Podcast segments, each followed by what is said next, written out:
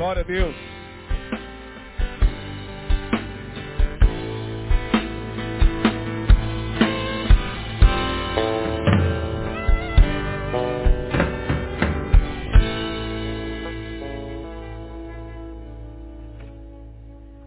Amém.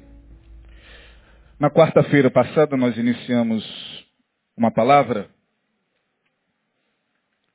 que tem como título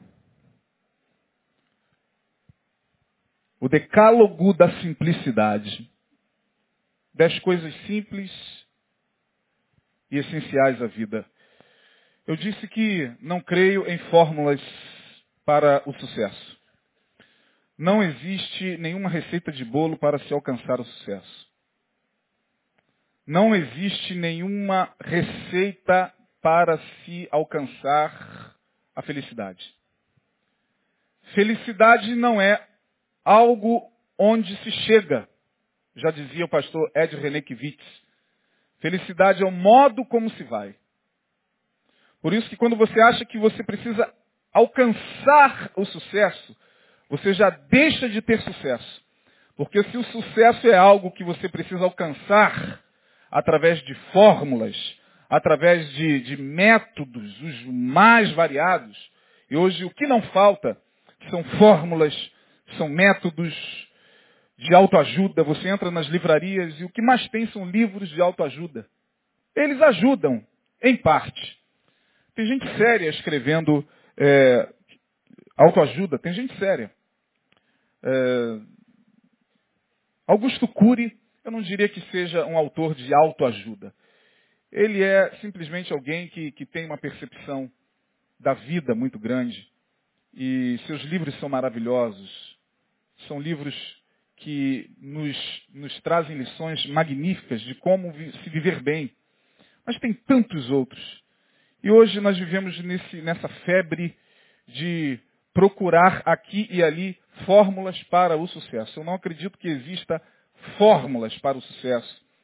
Fórmula, metodologia, é, é, 20 passos para a felicidade, 10 passos para se alcançar o sucesso. Não, não acredito nisso. Eu acredito que existem princípios. O Evangelho trabalha com princípios. Quem conhece o Evangelho e quem decide viver pelo Evangelho vai ter que aprender a viver pelos princípios deixados por Jesus.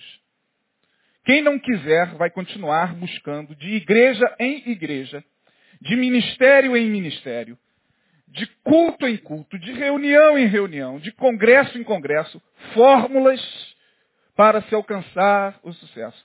Fórmulas para alcançar um sucesso na vida sentimental. Fórmulas, fórmulas. Eu já caí fora há muito tempo dessa, dessa corrida sem sentido. Eu prefiro viver princípios. Quando eu coloquei decálogo da simplicidade, decálogo tem a ver com dez, né? Deca, de dez. É, decálogo é um conjunto de dez. Dez o quê? Dez passos para se alcançar a felicidade? Não. Dez fórmulas para se viver bem? Não. Dez princípios. Vocês vão acompanhar e ao final vocês mesmos tirem a conclusão se o que nós estamos vendo aqui são fórmulas ou princípios. De, decálogo da simplicidade. É tão simples quanto essenciais à vida. Por que, que eu falei, eu botei tão simples quanto essenciais à vida? Por que esse título? Porque eu acredito, irmãos, que hoje é um grande desafio para todos nós viver bem. Viver com equilíbrio emocional. Viver com equilíbrio familiar. Isso está se tornando cada vez mais raro. Cada vez mais raro. Olhe ao redor e veja como estão as famílias. Veja como estão os relacionamentos. Veja como estão os casamentos. Todo dia, gente matando gente, pai matando filho, marido matando mulher ou ex-mulher, é, pessoas destruindo umas às outras. Nossa sociedade está vivendo em um tempo de ápice de loucura. Ápice de loucura, irmãos. já temos falado disso exaustivamente. Pastor, e não teremos dias melhores? Dias melhores teremos, mas você terá que fazer esses dias melhores na sua própria vida. Dias melhores teremos, depende de como você vai escolher viver daqui para frente.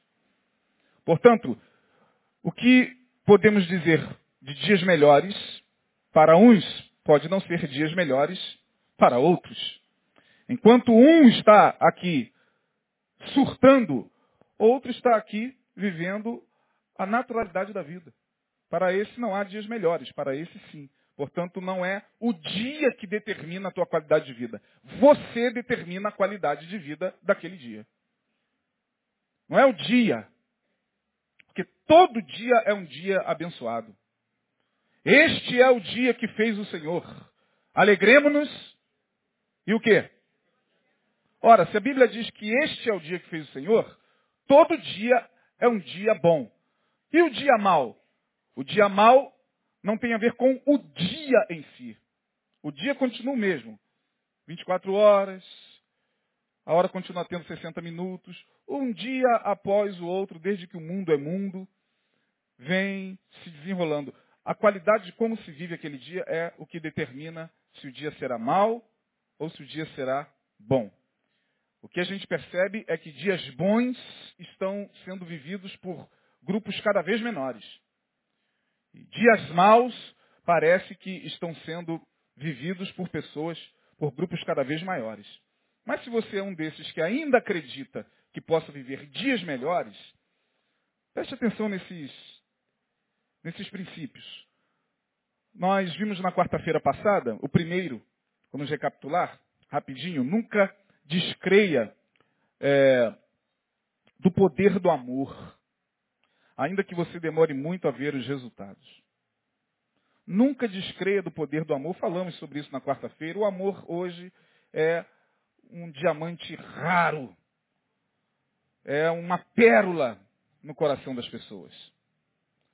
O amor, que é esse sentimento que nos faz estar bem, com o próximo, com Deus, consigo mesmo, com a natureza. Perceba que cada dia as pessoas desacreditam do amor.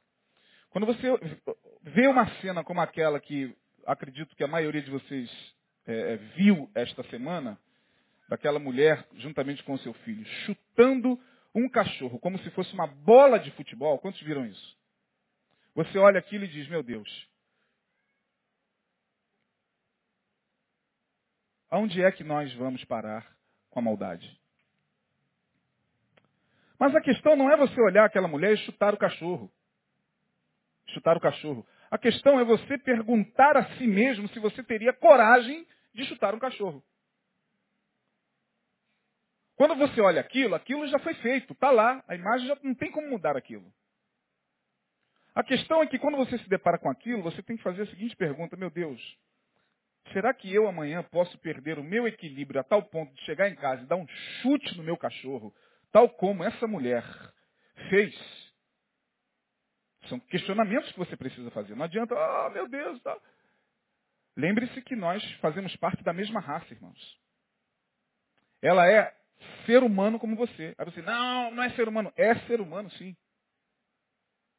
É gente como você corre sangue nas veias dela, ela tem a mesma estrutura que você tem. Ah, pior do que um animal, sim. Mas a questão não tem a ver com ela, tem a ver com você. Nunca descreia do poder do amor, ainda que você demore muito a ver os resultados. Salmo 40. Eu, é, tem uma errata, né? Na, na, semana passada nós falamos Salmo 46, não é Salmo 46. É Salmo 40, versículo 1. Que diz lá o quê? Esperei com Paciência. Esperar com paciência significa conservar o amor no coração.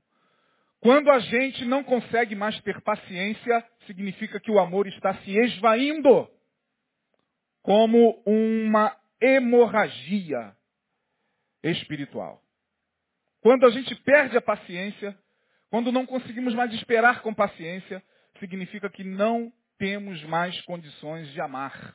E aí o que sobra é ódio, psicopatia, patologia, doideira, como nós temos visto na nossa sociedade. Segundo, falamos sobre esse segundo princípio, não tema em pedir, não tema pedir em oração, pois o Pai tem prazer em nos ouvir pedindo em fé confiante. Mas lembre que Deus não está preso à oração, posto que somente nos atenda naquilo que Ele, como Pai, não julgue que nos fará mal. O que, que esse princípio está nos ensinando? Mateus 7,7. Pedi, pedi. E? Pedi, pedi. E dar-se.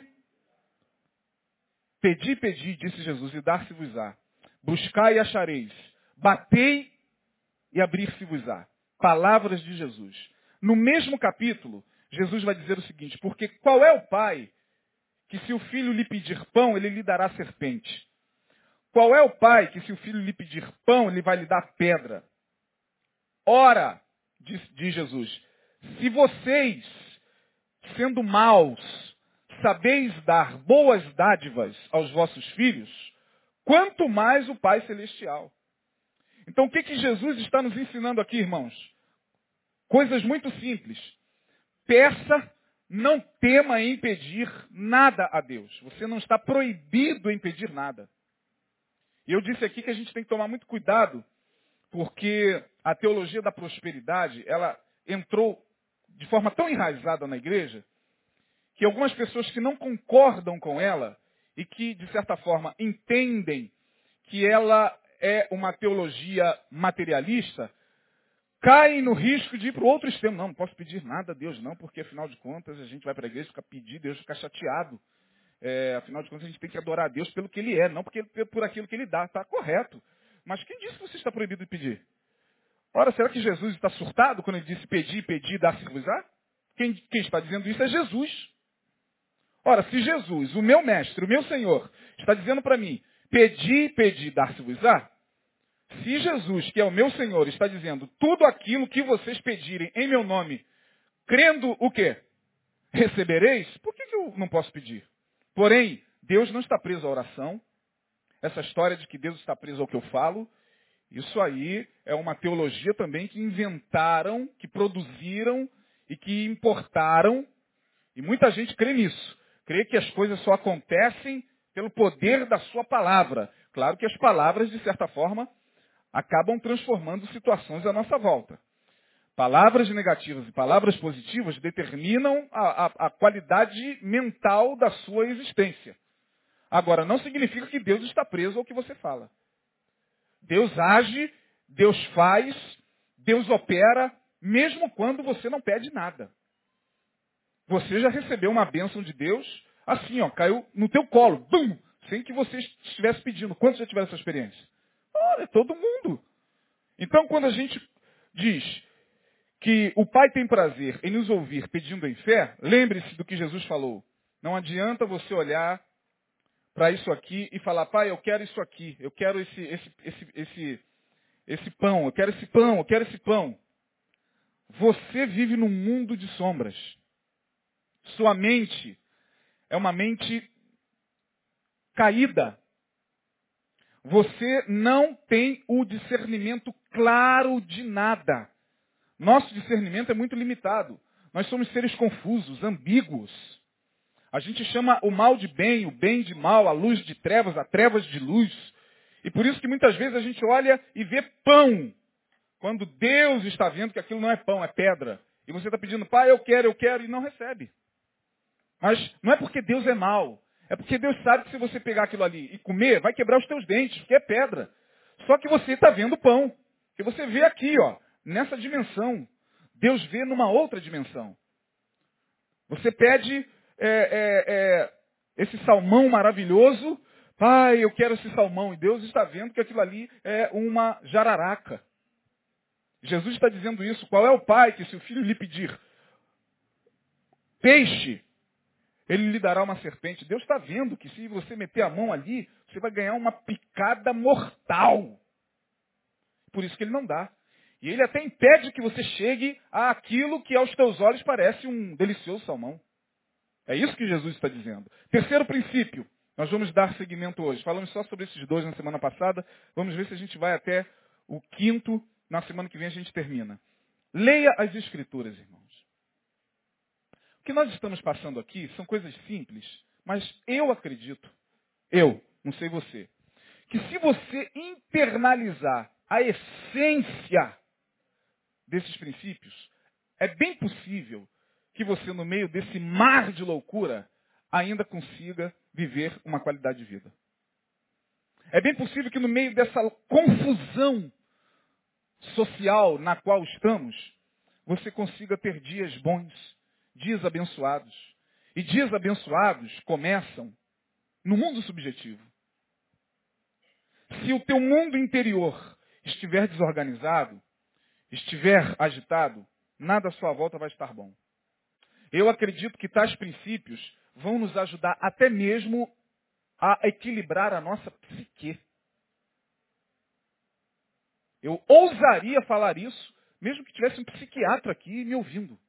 Mesmo que ele não concordasse, eu ainda assim afirmaria que tais princípios ajudariam em muito a se viver com equilíbrio emocional nesses dias terríveis nos quais nós estamos.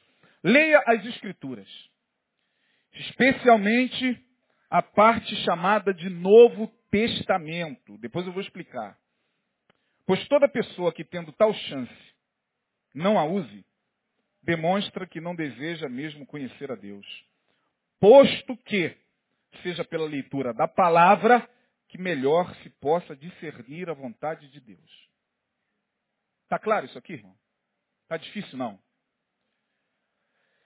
Não estar em contato com a palavra determina também que tipo de espiritualidade você vive. Se você tem a chance de ler a palavra e não a ler, você está dizendo que não deseja conhecer a vontade de Deus. Eu coloquei, está aí nesse princípio, é, é, é, especialmente a parte chamada de Novo Testamento, principalmente para você que está entrando agora na igreja, você que é novo convertido, você que nunca teve contato com a palavra. O Novo Testamento, Mateus, Marcos, Lucas e João, vai mostrar a você a biografia de Jesus. O que, que Jesus falou? O que, que Jesus ensinou? O que, que Jesus deixou de herança espiritual? Como Jesus tratou o seu semelhante, como Jesus tratou a vida, como ele tratou os animais, como ele tratou as plantas, como ele tratou o dinheiro, como ele tratou o sexo, como ele tratou a religião, como ele tratou a vida, está nos quatro evangelhos.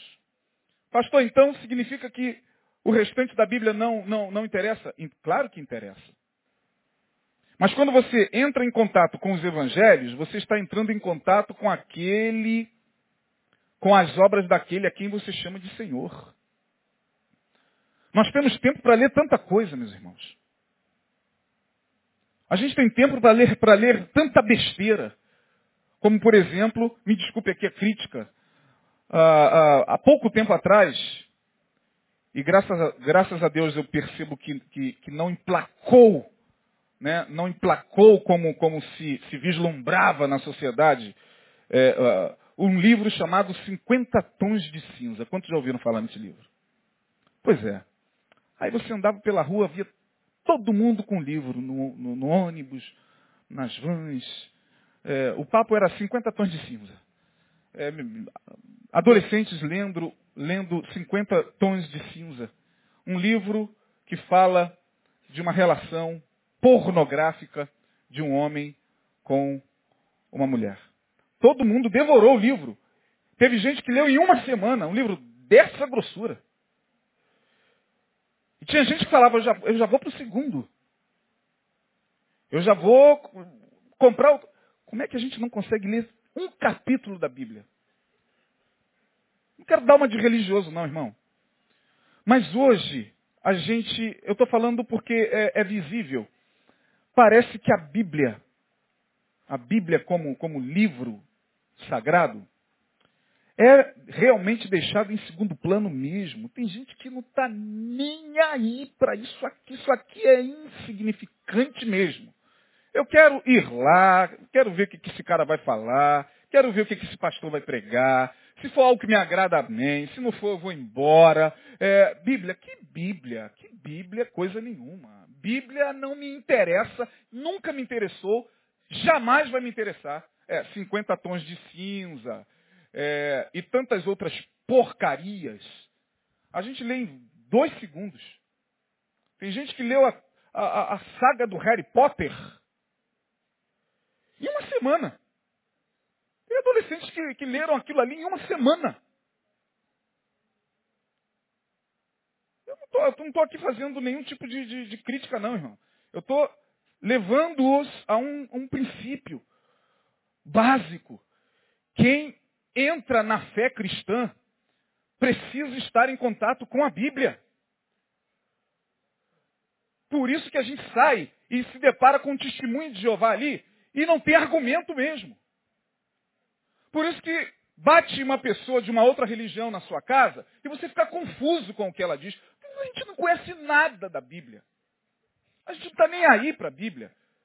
A gente tem chance de estar em contato com a palavra. Tem, por exemplo, o curso expositivo do Antigo Testamento, que vai ser agora sábado, dia 18. Estamos estudando o livro do profeta Miqueias, Antigo Testamento.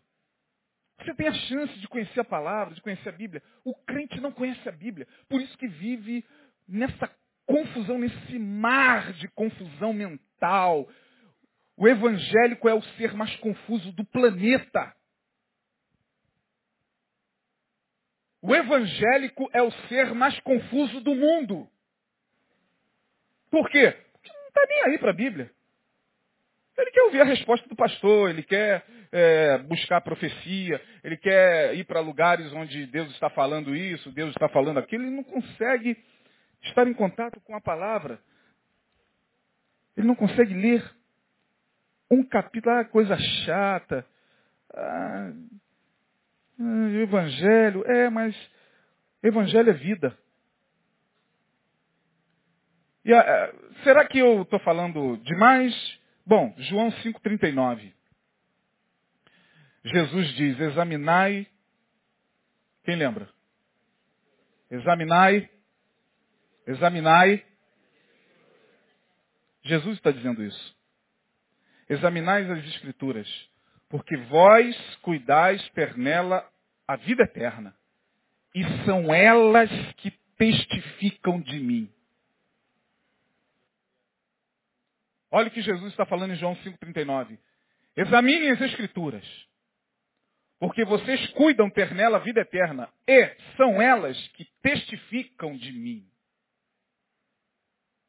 Eu não sou biblicista, eu não estou dizendo que ah, você tem que idolatrar a Bíblia, eu não sou biblicista, eu não sou daqueles que idolatram isso aqui. Para mim, Jesus é maior do que a Bíblia. Jesus é o Logos. Jesus é a palavra eterna, muito antes de haver Bíblia já existia o Logos. Abraão não teve isso aqui na mão, mas ouviu a palavra. Noé não teve isso aqui na mão, mas ouviu a palavra. Diz a Bíblia que tantos homens tiveram contato com Deus sem escritura. Portanto, eu não estou aqui dizendo, ó, oh, coloque, não vá fazer como um pastor. Eu quero aqui fazer apenas a observação. Uma certa feita eu estava ouvindo o testemunho de um pastor e ele dizia que Deus havia colocado em seu coração não mais largar a Bíblia. Aí na entrevista, o pastor como é que você faz? Eu não largo a Bíblia. Tomo banho com a Bíblia. Falando sério, irmão. Propósito que eu fiz com Deus, tomo banho com a Bíblia. Mas como é que você toma banho com a Bíblia? Ah, estico o chuveiro assim. Como com a Bíblia. Vou na padaria com a Bíblia. Trabalho com a Bíblia, converso com a Bíblia. Durmo com a Bíblia, acordo com a Bíblia. O propósito. Aí o rapaz perguntou, qual é o propósito disso? Para que a, a, palavra entre no meu coração. Eu falei, meu Deus, eu, eu não estou aqui, cada um na sua loucura. Eu também não sou bom da cabeça em algumas coisas, então não fiquei criticando o cara não, sabe? Esse mesmo camarada, uma vez mandou fazer uma Bíblia enorme de marshmallow. E aí foi pregando e comendo. Não estou aqui tecendo nenhum tipo de crítica. Estou deixando você pensar por si mesmo. E aí perguntaram, por que, que você mandou fazer aquela Bíblia enorme? Dava três telas dessa aqui. Para que as pessoas aprendam a comer a palavra. Pois, gente, que coisa de doido. Não é isso que Jesus está dizendo. Nem que você tem que ficar com a Bíblia 24 horas, nem ir para o cinema com a Bíblia. Imagine você indo para o cinema com a Bíblia. Saindo do cinema com a Bíblia. Indo para a casa lotérica pagar conta. Tá, não é isso. Jesus está falando, examine as Escrituras. Se você tiver a chance de ler a Bíblia, leia. Isso é um princípio, irmãos. Isso não é uma fórmula. Não é chegar, ai meu Deus, eu tenho que fazer isso mesmo. Vou ver o que, Deus vai falar. Pare com esse negócio de ficar usando, fazendo bibliomancia. Isso é bibliomancia. Tem crente que faz bibliomancia. Assim como existe a cartomancia. Assim como existe a, a, a, a, quiromancia, que é a leitura da mão. E as mancias são as adivinhações, a astromancia, que é a adivinhação pelos astros, não tem nada a ver com astrologia. É, tem gente que usa a Bíblia como, como algo meio que pagão mesmo. Pagão. O que, é que Deus vai falar comigo hoje? Tum. E às vezes cai lá no versículo que ele acha que Deus falou com ele, mas você corre aquele risco que você já sabe daquela historinha do cara que acordou num determinado dia desesperado, abriu a Bíblia. Deus, o Senhor tem que falar comigo e o que o Senhor fizer eu vou fazer e tem que ser agora ou nunca. Aí diz lá, e, Judas saiu e foi enforcar-se. Meu Deus. Ai, Jesus. Aí ele abre de novo, vai tu e faz o mesmo. Das duas, uma, ou Deus estava realmente contra ele, mas não é isso que Jesus está dizendo. Não é para você se tornar um fundamentalista. Tem gente que se torna fundamentalista, bitolado, religioso, doente. Porque tudo para ele é a Bíblia. Está na Bíblia. Tá na, não é para você se tornar essa pessoa chata. Está na Bíblia. Está na Bíblia. Esse brinco está na Bíblia. Essa tatuagem está na Bíblia. Isso que você está bebendo está na Bíblia. O tamanho desse cabelo está na Bíblia. Isso que você está vendo está na Bíblia. essa roupa está na Bíblia. Esse colar está na Bíblia. Não é, é esse, esse, esse bitolado, esse chato, só aprendeu a vida toda religiosidade. Não é isso que Jesus quer. Jesus quer que a gente examine as Escrituras. Para que por ela nós tenhamos o discernimento da vontade de Deus. Dá para entender isso, irmão? Fica claro? Quarto. Quarto princípio. São, é um decálogo, né? Não são os dez mandamentos, mas são dez princípios. Quarto, exercite-se na dadivosidade e na generosidade. Por tais exercícios, seu coração se manterá sóbrio. Em relação a quê, irmãos? Hã? O que está aí? Dinheiro e poder. Que são potestades. Sabe por que o mundo está como está? Por causa do dinheiro e do poder. Sabe por que você enfrenta situações muito críticas na sua família? Por causa do dinheiro e do poder. Sabe por que a sociedade está como está? Por causa do dinheiro e do poder. Sabe por que algumas almas estão secando, estão morrendo? Por causa do dinheiro e do poder. Sabe por que você muitas vezes adoece fisicamente por causa do dinheiro e do poder. Esse princípio bíblico está te dizendo o seguinte, querido. Liberte-se do dinheiro. Não permita que o dinheiro determine o curso da tua vida. Não permita que o dinheiro se torne um Deus na sua vida. E Jesus tratou o dinheiro como potestade. Como Jesus tratou o dinheiro? Jesus tratou o dinheiro da seguinte maneira. Ele disse, ninguém pode servir a dois senhores. Olha o que, que Jesus está dizendo, irmão. A dois senhores. Porque ou há de amar a um e aborrecer o quê? Ao outro, ou vice-versa. Ninguém pode adorar a Deus e ao dinheiro. Portanto, Jesus está dizendo o seguinte: o dinheiro é um senhor, é uma divindade, mamon, é uma divindade que representa a riqueza, uma divindade de povos antigos, que representava a riqueza, o Fausto, a riqueza. Jesus está dizendo, o dinheiro é uma energia de troca. Portanto, não é o que está no seu bolso, nem o que você colocou aqui na oferta, nem o que você vai receber no final do mês, não é o papel, isso é papel pintado, irmão. A relação que se tem com o dinheiro é uma relação de religião. Lá na América, todo mundo sabe que a sede do, do, do Banco Central Americano, chamado Federal Reserve, o Federal Reserve, quem chega em, em, em Washington vê que a sede do Banco Central é como se fosse um. Eles fizeram como se fosse um templo grego. Para mostrar mesmo às pessoas que ali se assenta uma divindade.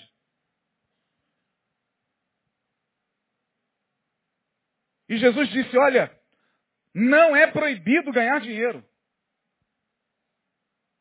Você pode trabalhar, você pode se esforçar, você pode se aprimorar, você pode estudar, você pode prestar concurso, você pode é, é, se, se capacitar no sentido de melhorar a tua condição financeira. Não é isso que Jesus está dizendo. Jesus está dizendo, cuidado com a relação que você vai ter com o dinheiro. Porque se o dinheiro dominar a tua vida, você pode ter certeza, você não vai mais conseguir adorar a Deus, porque ninguém pode servir a dois senhores. E há pessoas extremamente devotas ao dinheiro. Há pessoas cuja vida gira em torno do dinheiro.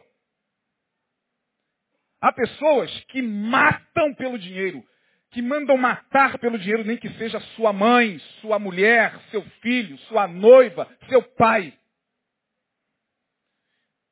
Para você ver o poder que o dinheiro tem na vida de uma pessoa. Quando a questão envolve dinheiro, querido, se a gente não atentar para esse princípio, que está lá em Mateus 6, 24, onde Jesus já fala, ninguém pode servir a dois senhores, porque o há de amar a um e odiar a outro. Jesus se serviu do dinheiro. Nada do que Jesus fez em seu ministério fez sem dinheiro. Não tem como fazer nada nessa vida sem dinheiro. Daqui a pouco você vai pagar uma taxa pelo ar que você respira. Tudo é dinheiro. Nesse mundo capitalista que vivemos, tudo é dinheiro mesmo. Tudo. Tudo tem a ver com esse poder, com essa potestade. E você precisa entender que só há um meio de você não se deixar prender, não se deixar escravizar pelo dinheiro, exercitando-se na generosidade e na dadivosidade. O que, que é isso? Ser generoso. Aprender a compartilhar. Aprender a doar. Quando a gente começa a tecer críticas muito ferozes, muito radicais à questão do ofertar, quando a gente começa a tecer críticas e a buscar vários subterfúgios, mesmo que teológicos, mesmo que bíblicos, mesmo que filosóficos, é, contra a oferta que se entrega em um determinado ambiente religioso, você pode ter certeza, a alma já foi tomada pela avareza. E nós não somos capazes de chegar diante de Deus e falar, Deus, a grande verdade é que eu sou preso ao dinheiro. Eu não consigo meter a mão no meu bolso e ofertar na tua casa, eu não consigo. O Senhor me liberta disso porque isso, isso me faz mal. Não, a gente começa a racionalizar. A gente racionaliza. É bem verdade, claro, que tudo aquilo que fala em relação às ofertas que se entregam em determinados ambientes não deixa de ser uma, uma coisa visível que há gente que se aproveita disso, que há pastores, infelizmente, pilantras, mau caráter, que se aproveitam disso e que usam o dinheiro dos fiéis para fins escusos. Disso a gente não precisa nem falar. Vocês vêm todo dia na televisão. Eu nem perder meu tempo falando disso aqui. A questão é exercitar-se na generosidade. na dadivosidade. É você poder abençoar alguém e fazê-lo, sabendo que aquilo ali não vai te fazer falta. Tem gente que pode abençoar, tem gente que pode dar, não dá porque está preso ao dinheiro. Não dá porque, porque é escravo do dinheiro, ele não consegue se libertar. Você com certeza conhece alguém assim na sua casa. Na sua família tem alguém assim. No meio da sua parentela tem alguém assim. Preso ao dinheiro, escravo do dinheiro. Não consegue abençoar ninguém, não consegue meter a mão no bolso. Pais que são extremamente avarentos com seus filhos podem abençoar. Mas não abençoam. Com as desculpas as mais, as mais variadas. Eu conheci um pai que frequentou a nossa igreja durante um tempo, até idos de 2004, por aí. O camarada era um empresário muito bem sucedido. Tinha muito dinheiro. E ele tinha um filho com 18, 17 anos, um adolescente. Esse menino, que eu também atendi, disse o seguinte, pastor, se o senhor souber como é que meu pai lida com dinheiro dentro de casa,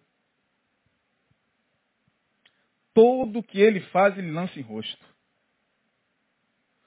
Tudo que ele dá para a gente, ele coloca o dedo em riste, dizendo, na sua idade eu já ganhava meu próprio dinheiro. Como a gente adora falar isso para os nossos filhos. Na sua idade eu já acordava cedo. É, mas você viveu numa época, seu filho vive em outra, irmão. Isso tudo que você está falando é verdade. Mas na época em que você viveu, você tinha que acordar cedo, você não teve tempo para estudar, você teve que pegar na enxada cedo, você teve que trabalhar. Hoje, pela graça de Deus, o seu filho não precisa passar por isso. Então não vai pegar o moleque e empurrar na vida, para o moleque se arrebentar todo. Se você pode ampará-lo financeiramente, mas esse pai perdeu o filho para as drogas.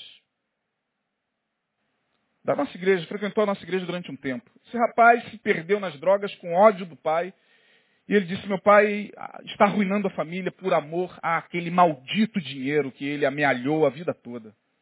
Que ele vá para o inferno no gabinete, com aquele carro dele, com aquela casa dele, com aqueles bens dele, que ele queime no inferno. E você pensa que o que eu estou falando aqui é algo assim, isolado? Não, não é isolado não. Está mais perto da gente do que a gente possa imaginar. Está mais perto de você do que você possa imaginar. E quando Jesus fala para que haja um exercício na generosidade, na dadivosidade, ele está dizendo que você não precisa meter a mão no bolso e sair por aí fazendo loucuras com seu dinheiro. Uma vez eu estava com a minha família uh, almoçando num determinado lugar e quando nós entramos no carro, o, o rapaz que estava tomando conta do carro veio e a gente, eu tirei uma nota, me parece que de cinco reais dei a ele. Meu filho olhou para mim e falou, como é que pode você fazer uma coisa dessa? Eu falei, o que, meu filho? Por que não dá 50 ou 100? Eu falei, meu filho, meu filho. O que você está falando, cara? Coitado, o homem deve ter família e tal. Eu falei, eu sei, mas é, não é esse tipo de gorjeta. É claro que se amanhã ou depois a gente puder dar. Ah, eu quando trabalho. Quando você trabalhar, você pega o seu salário todo e dá na mão dele. Pega o salário, vem logo para cá, deixa o seu carrinho aqui, quando você tiver, e dá, pega e dá tudo na mão dele. Isso não é isso que Jesus está dizendo. Jesus está dizendo o seguinte, olha, saiba que dessa vida você não leva nada. Não entra nessa da síndrome de faraó. Nem faraó levou nada dessa vida. Foi enterrado lá no seu sarcófago com todo o seu tesouro. Foi ele ser enterrado e os egiptólogos, os arqueólogos entraram naquilo ali, caçaram tesouro até, levaram até as, as ataduras dele. Ninguém leva nada dessa vida, querido. Se ninguém leva nada dessa vida, primeiro, faça com que o dinheiro sirva a você e não você a ele. Se você pode usufruir da bênção de Deus e daquilo que Ele está proporcionando a você, usufrua. Usufrua.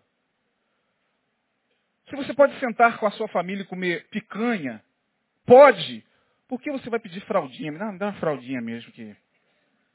Mas pode, não vai fazer falta, sabe? Você vai sair dali, aquele dia não vai fazer falta. Aí a, a, a esposa olha e filho, pô pai, vamos pedir uma picanha. Hoje é o dia das mães, tá na fraldinha e olha lá, tá querendo pedir frango. Irmão, coma picanha, se você pode comer. Um certo rabino entrou com um discípulo numa vila muito pobre. Esse discípulo dele tinha muito dinheiro. Muito dinheiro. E aí o rabino propositadamente entrou numa vila de pessoas muito miseráveis, muito pobres.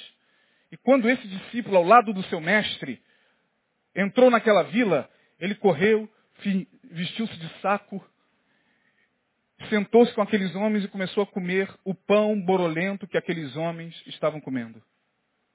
Ficaram ali durante um tempo, depois saíram da cidade. E o discípulo todo bobo, achando que o rabino ia fazer aquele elogio de humildade, o rabino falou, você pecou contra Deus. Como assim? Você comeu pão com aqueles miseráveis daquela vila. Como, Rabino? Não! Pelo amor de Deus! Eles eram. Eu sou um homem muito rico e eu não queria ostentar. Ele falou, pois é, se você chega e toma um bom vinho e come algo muito bom com eles, você os estimularia a comer algo melhor do que eles estão comendo, porque você pode. Você pode. É algo meio difícil de entender, mas ele entendeu, é verdade. Às vezes a gente se priva de tanta coisa, irmão. Por causa da falta de generosidade. A gente não é generoso com o filho, não é generoso com a mulher, com a igreja muito menos. A gente adora as bênçãos de Deus, a gente gosta de receber de Deus. Na hora de abençoar, na hora de ofertar, na hora que um apelo vem, para que haja uma oferta especial. Irmãos, hoje nós vamos levantar uma oferta, como será levantada uma oferta esse mês para um projeto muito, muito digno e muito importante. Pastor Paulo Elias futuramente vai falar sobre isso. E, e, e, recebeu toda a liberdade do, do pastor Neil para convocar a igreja a esse, a esse ato de generosidade. Mas quando é para abençoar outras vidas, a gente está muito atrás dos muçulmanos. Os muçulmanos, o pessoal do Islã, eles tiram 25% da sua renda. Esses 25% que o Islã tira, 25, 30%, eles tiram com o seguinte propósito: abençoar e compartilhar com aqueles que não têm. É lei no islamismo. É lei. Mas nós temos uma dificuldade muito grande e esse princípio pode te livrar de muitas dores, querido. Ou não. Pode entrar pelo teu ouvido, sair por você vai continuar uma pessoa escrava do dinheiro, você vai continuar uma pessoa brigando pelo dinheiro, você vai continuar fazendo questão de míseros centavos, como aqueles rapazes que foram lá, numa cidadezinha, se não me engano, do Rio Grande do Sul, no interior de São Paulo, comeram na churrascaria, aí mudaram o preço para alguns míseros reais a mais, e o cara foi lá, não vou pagar, não vou pagar, seu miserável, sei que, daqui a pouco o dono da churrascaria deu uma facada no rapaz. Quantos viram isso? Pois é, o cara morreu por três, quatro reais a mais. É isso. Cinco. Tem tudo a ver com quatro. Cinco. Nunca fuja de uma necessidade humana que você possa ajudar a resolver. Seria como fugir de Jesus. Tem tudo a ver com o quarto. Nunca fuja de uma necessidade humana que você pode ajudar a resolver. Voltando à questão da, da prudência. Você não vai sair por aí cegamente fazendo o bem em nome do Evangelho, que tem muita gente que em nome do Evangelho deita e rola nas tuas custas também. Tem muita gente, né? É, é, tem muitos vampiros energéticos. Você sabe que vampiro energético existe em tudo quanto é lugar. Quem são os vampiros energéticos? Aqueles que param do teu lado só para sugar. Né? É aquele que foi cantado e decantado na música de Martinho da Vila. Ele já falava dos vampiros energéticos naquele samba da década de 80. Na aba do meu chapéu, você não pode ficar. Meu chapéu tem aba curta, você vai cair e vai se machucar. Ah, eu peço a cerveja, você pede o copo. Eu compro um cigarro, você pede um. Ah, são os vampiros energéticos. São os serra-serra. Não, não é para você também chegar cegamente e ficar ao lado do sanguessuga, porque tem uma hora que você tem que chegar, sai de mim, sanguessuga. Ô, oh, peraí. Tem filhos realmente que são sanguessugas. Em dado momento, o pai tem todo o direito de chegar, meu filho, está tá na hora de você começar a mexer os esqueletos, né, ó. Sair dessa caminha gostosa, dessa comidinha deliciosa e começar a ver alguma coisa. O cara tá ali com 35 anos, é, já tem comida, mãe. Ah, porra. Pelo amor de Deus, chegar a um estado desse, depois para tirar o vampiro dali, vai ser difícil. O quê? Vocês sabem do que eu estou falando. E há pessoas que se aproveitam da gente. Há pessoas que se aproveitam de muita gente que é boba mesmo. Boba não porque ela é boba, boba é, no sentido é, vilipendioso da palavra. Boba por ser tão boa, tão generosa, que acaba ajudando pessoas que estão ali só se aproveitando. É. Você pode me emprestar o seu cartão? Ela já teve a experiência duas, três vezes de que a pessoa não pagou a fatura quando a fatura chegou. Fulano, a fatura chegou. Ah, é? Ih, olha, é, no momento eu estou fora do Rio de Janeiro. Tá, a ligação está ruim. Ah, alô. A pessoa tem a experiência e fica ali insistindo com os vampiros. Não é isso que Jesus está falando. Jesus está dizendo exatamente o que o irmão cantou. Cadê o irmão que cantou aqui hoje? Jesus fala exatamente daquele momento que diante de você há uma necessidade que você identifica que precisa ser suprida na vida de um irmão, na vida de alguém, na vida de uma pessoa que você sabe que está passando por um momento difícil. E você sabe que você pode ajudar, você foge e seria como fugir de Jesus, porque lá em Mateus ou melhor, lá em Provérbios, não me recordo agora o capítulo, quem puder me ajude, o pessoal que tem o tablet na mão, tecnologia de ponta. Diz um texto lá em Provérbios o seguinte, aquele que dá aos pobres, empresta a Deus. Deus vai devolver, irmão. Se empresta a Deus, Deus vai te dar. Mas há pessoas que, que muitas vezes são colocadas por Deus na nossa frente, só para que a gente possa ser testado por, por Deus e provado na nossa generosidade. E a gente finge daqui, finge dali e não ajuda. Seria como fugir de Jesus. Não fuja de uma necessidade humana. Às vezes você está conversando assim com alguém e, por exemplo, isso já aconteceu duas ou três vezes comigo.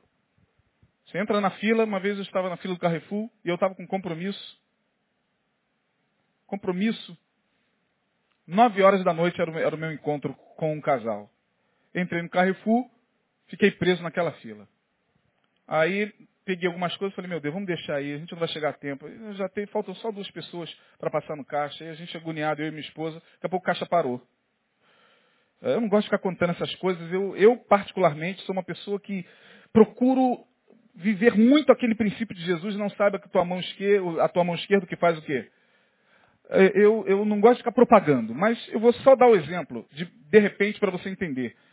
Estávamos ali, eu e minha esposa, e parou, parou o caixa, não andava. Meu Deus, aí a fila se estendendo atrás, o caixa não andava, 15 para as 9. Falei, meu Deus, o nosso encontro é lá em Jacarepaguá. Ai, Jesus, o que está acontecendo? Não andou, não parou, parou, parou. Uma senhorinha, com a camisetinha branca, uma saia jeans, seus 35 oito anos, estava ali. Aí daqui a pouco veio uma mulher lá no Carrefour de, de patins, pegou, levou não sei o que, não sei aonde, voltou. Não dá não. Ela estava com um cartão de assistencial e ela fez uma compra. Pouca coisa.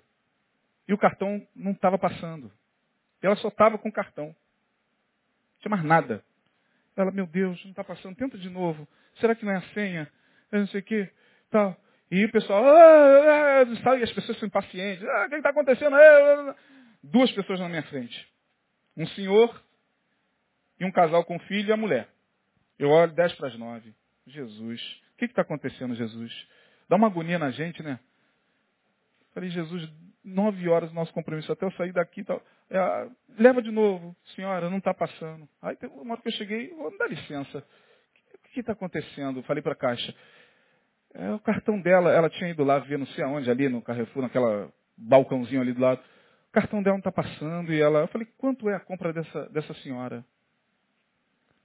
11,50. Comprou uns negocinhos assim, 11,80, alguma coisa. Eu falei, por favor, eu vou pagar essa compra. Deixa essa senhora ir em paz. Eu vou... Não, senhor, não sei o que. Daqui a pouco ela voltou, querida, já está pago. Pelo amor de Deus, não, já está já tá resolvendo. Eu falei, querida, já está paga. Vai em paz, vai em paz. Tua fé te salvou. Não sei nem se a mulher tinha fé. Pior é que ao olhar, ao olhar atrás da camisa, Igreja Batista de Juiz de Fora. Falei, a, a irmã é evangélica? Sou evangélico. Querida, nós estamos em casa. Eu também sou evangélico. Estamos em casa, não precisa ficar constrangida. Somos família. Vá em paz. Agora, 11h50 ia fazer falta? Isso pode acontecer com você. Já aconteceu com vocês aí alguma vez? Alguém já passou por isso? Porém, tome cuidado, irmão. Porque eu, há tempos atrás, década de 90, passei por uma experiência também semelhante. Estava dentro do Guanabara. E aí, entrando aqui, entra corredor, você se perde da esposa, fica procurando, entra aqui, entra aí naquele labirinto. Daqui a pouco um rapaz passou, não sei como, a paz do Senhor, varão. Eu não estava caracterizado, falei, paz do Senhor, meu irmão. O varão é homem de Deus. Deus me disse que eu ia encontrar um varão aqui dentro que ia me abençoar para pagar as minhas compras. Aquilo ali me deu. Fiquei constrangido. Aí você não percebe a sutil vaidade, a sutil vaidade que já comete. Deus me escolheu para abençoar. Poxa, fui lá, quanto é a tua compra? Na época, uns 20 e poucos reais. Estou aqui, querido. Deus abençoe, varão. E não sei o que, e simulou alguma profecia. Eu falei, não precisa, vai, vai em paz. Vai em paz. Eu já queria entregar algumas coisas para mim. Eu falei, tá bom, irmão. Amém. Deus abençoe, vai em paz. Aí depois eu fiquei sabendo que esse camarada ficava ali. Ele não saía, ele se escondia, esperava a, pessoa que ajudou a sair e escolhia outra. Agora ele deve ter um, um sexto sentido, uma paranormalidade, porque ele olha e diz, a paz do Senhor e dá certo, ele pega crente. Muito bom, o cara é muito bom. Agora esse, eu não ajudo mais. Está correto? Apareceu para mim, não ajudo mais, já conheço, Opa, já conheço. Como aconteceu aqui com o Meil, é, num culto que teve aqui do Agosto de Deus, aí veio um camarada aqui, sentou ali e tal. Aí acabou o Agosto de Deus, aquela fila aqui para falar com o Neil. Aí um pastor que estava aqui chegou e falou, pastor, pastor Neil, dá uma disfarça. O Neil contaria isso muito melhor, né? Claro. Falar nisso, pastor Neil está retornando às suas atividades eclesiásticas dia 9 de junho dia do pastor, nosso pastor estará de volta. Aí de repente ele vai contar isso, se ele estiver ouvindo o culto. Aí o pastor chegou aqui, muita gente, o agosto de Deus foi um congresso de pastores, reuniu pastores do Brasil, toda aquela. Aí um pastor chegou e falou assim, Neil, olha aqui disfarçadamente, para aqui, né? No tá, oitavo banco, mais ou menos, tem um camarada assim, assim, assim, assim. Ele vai chegar aqui, vai contar uma história para você. Assim, assim, assim, assim, assim. Esse camarada é um tremendo 7-1. Esse cara é inescrupuloso. Esse cara é, é, é, é, um mau caráter de primeira. Ele faz isso em todas as igrejas. Tal, tal. Tá bom. Ele vai vir aqui, pode ter certeza. Tá bom, paz, paz. Quando acabou, quem estava lá? o camarada. A paz Senhor, pastor Neil, pastor. Paz, meu. Pastor, é o seguinte, minha história é isso. Quando o cara contou tudo, o pastor falou assim, eu vou te prender agora. Vou te prender agora, rapaz. Aí o cara, é? que é isso, pastor? Saia daqui, meu irmão. Porque senão você vai sair daqui preso. Saiu correndo. Claro que ele falou para assustar. Então há pessoas e pessoas. Deus vai, se você estiver ligado em Deus, andando no Espírito, irmão. Por isso que eu falo, a gente tem que orar o tempo todo. Está na rua, tem que estar tá orando, tem que estar tá ligado. Porque se você estiver ligado com Deus, apareceu uma necessidade. É Provérbios o quê? Ah, está aqui. Obrigado. Já estava aí? Não estava aqui na minha, no meu script, não. Estava ali, mas não estava aqui. Provérbios 19, 17. O que, que diz lá? Vamos lá rapidinho, porque já está batendo o horário. Nove e meia o nosso horário, eu, eu sou britânico no horário. 19, 17. Ao Senhor empresta o que se compadece do pobre, e ele lhe pagará o seu benefício. Ao Senhor empresta o que se compadece do pobre, e ele lhe pagará o seu benefício. Deus, volta e meia, vai colocar gente necessitada na sua frente, irmão. Não fuja deles. Não finja que você não está vendo o problema. Porque quando você ajuda, você está dizendo para essa potestade chamada dinheiro o seguinte: você não é o meu Deus. Você não me domina. Eu te domino. Eu te subjugo, não você. Exercite-se na dadivosidade, na generosidade, para que seu coração se mantenha sóbrio em relação ao dinheiro. Tem pessoa que quando ganha dinheiro a cabeça muda. Tem pessoa que quando ganha dinheiro se transforma. Dê dinheiro e poder a alguém para você saber quem é essa pessoa. Uma pessoa que tem o coração sóbrio, ela pode ficar rica da noite para o dia, milionária, bilionária. Mas ela vai manter-se exatamente como ela sempre foi. Mas o que você vê no mundo, irmão? Liga a televisão todo dia. Veja todo dia. As novelas mostram isso. Os, os, os, os reality shows mostram isso. Veja o que acontece no Big Brother por causa de um milhão. Veja como as pessoas se devoram umas às outras por causa de um milhão. Veja como elas se transformam em bicho ali dentro daquele reality show por causa de dois milhões. Um xinga o outro, outro uh, diz que vai arrebentar o outro. Dinheiro, dinheiro, dinheiro. Parece até aquela piada, é, como dizem por aí. É, como é que é quando dizem que a piada é fúnebre? Humor, o quê? Aquele humor negro, né? camarada que chegou em casa, meu amor, ganhei na loteria. Arrume as malas, Hello, meu querido, roupas de frio ou roupas quentes? Para onde nós vamos? Ele não, arrume as suas malas. E suma. É assim. Tem gente que fica rico, vai embora, larga a família, esquece esposa, esquece filho.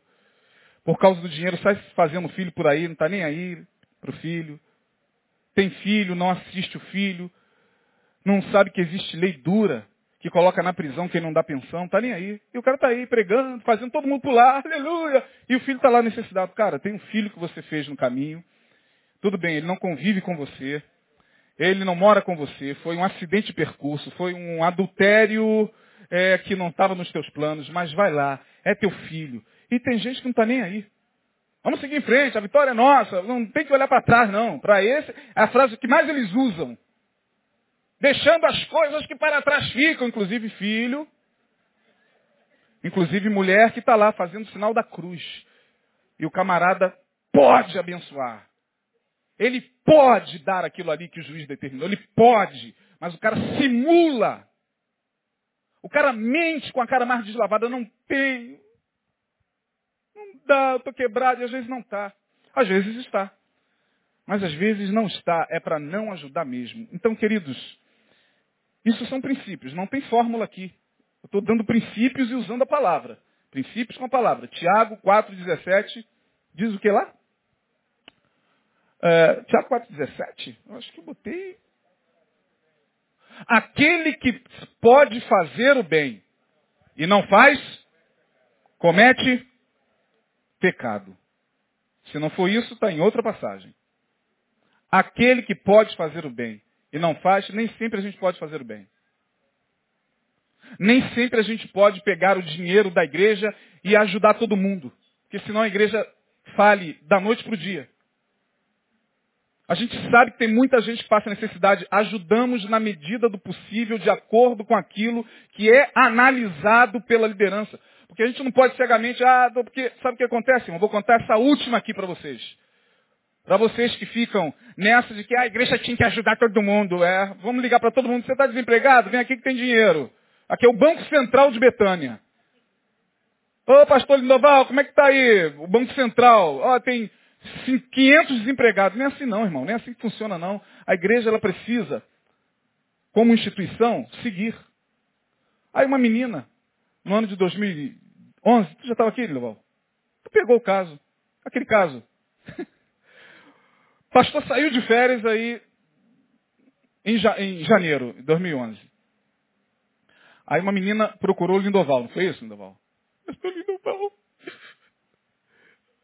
eu preciso de uma ajuda.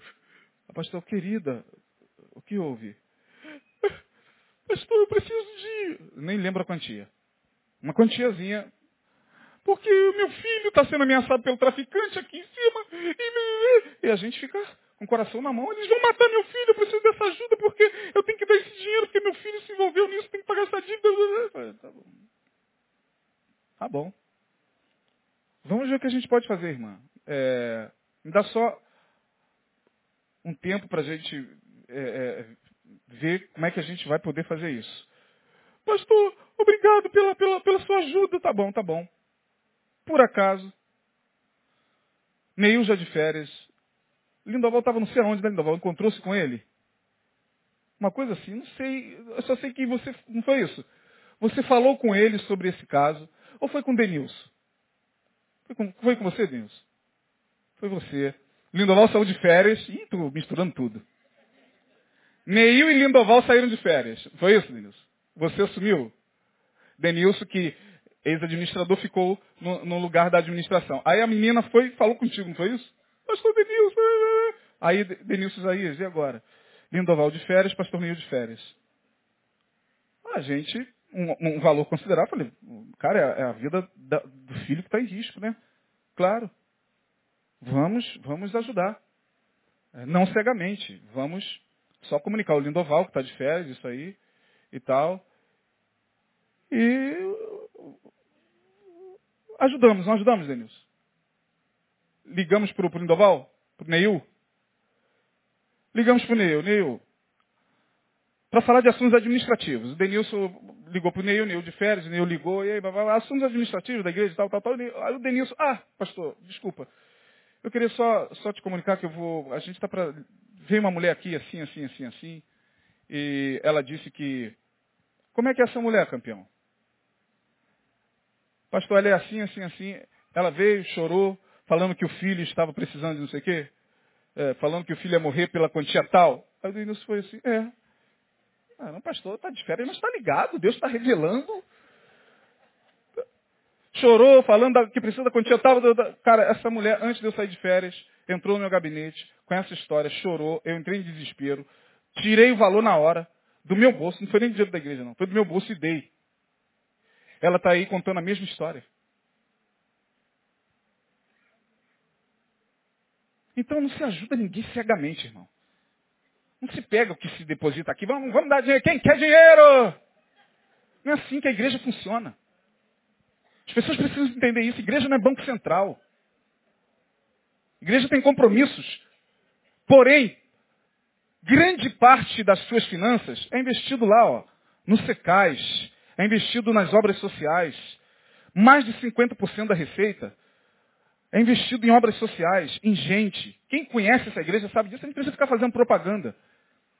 Agora, você não precisa da igreja para ajudar.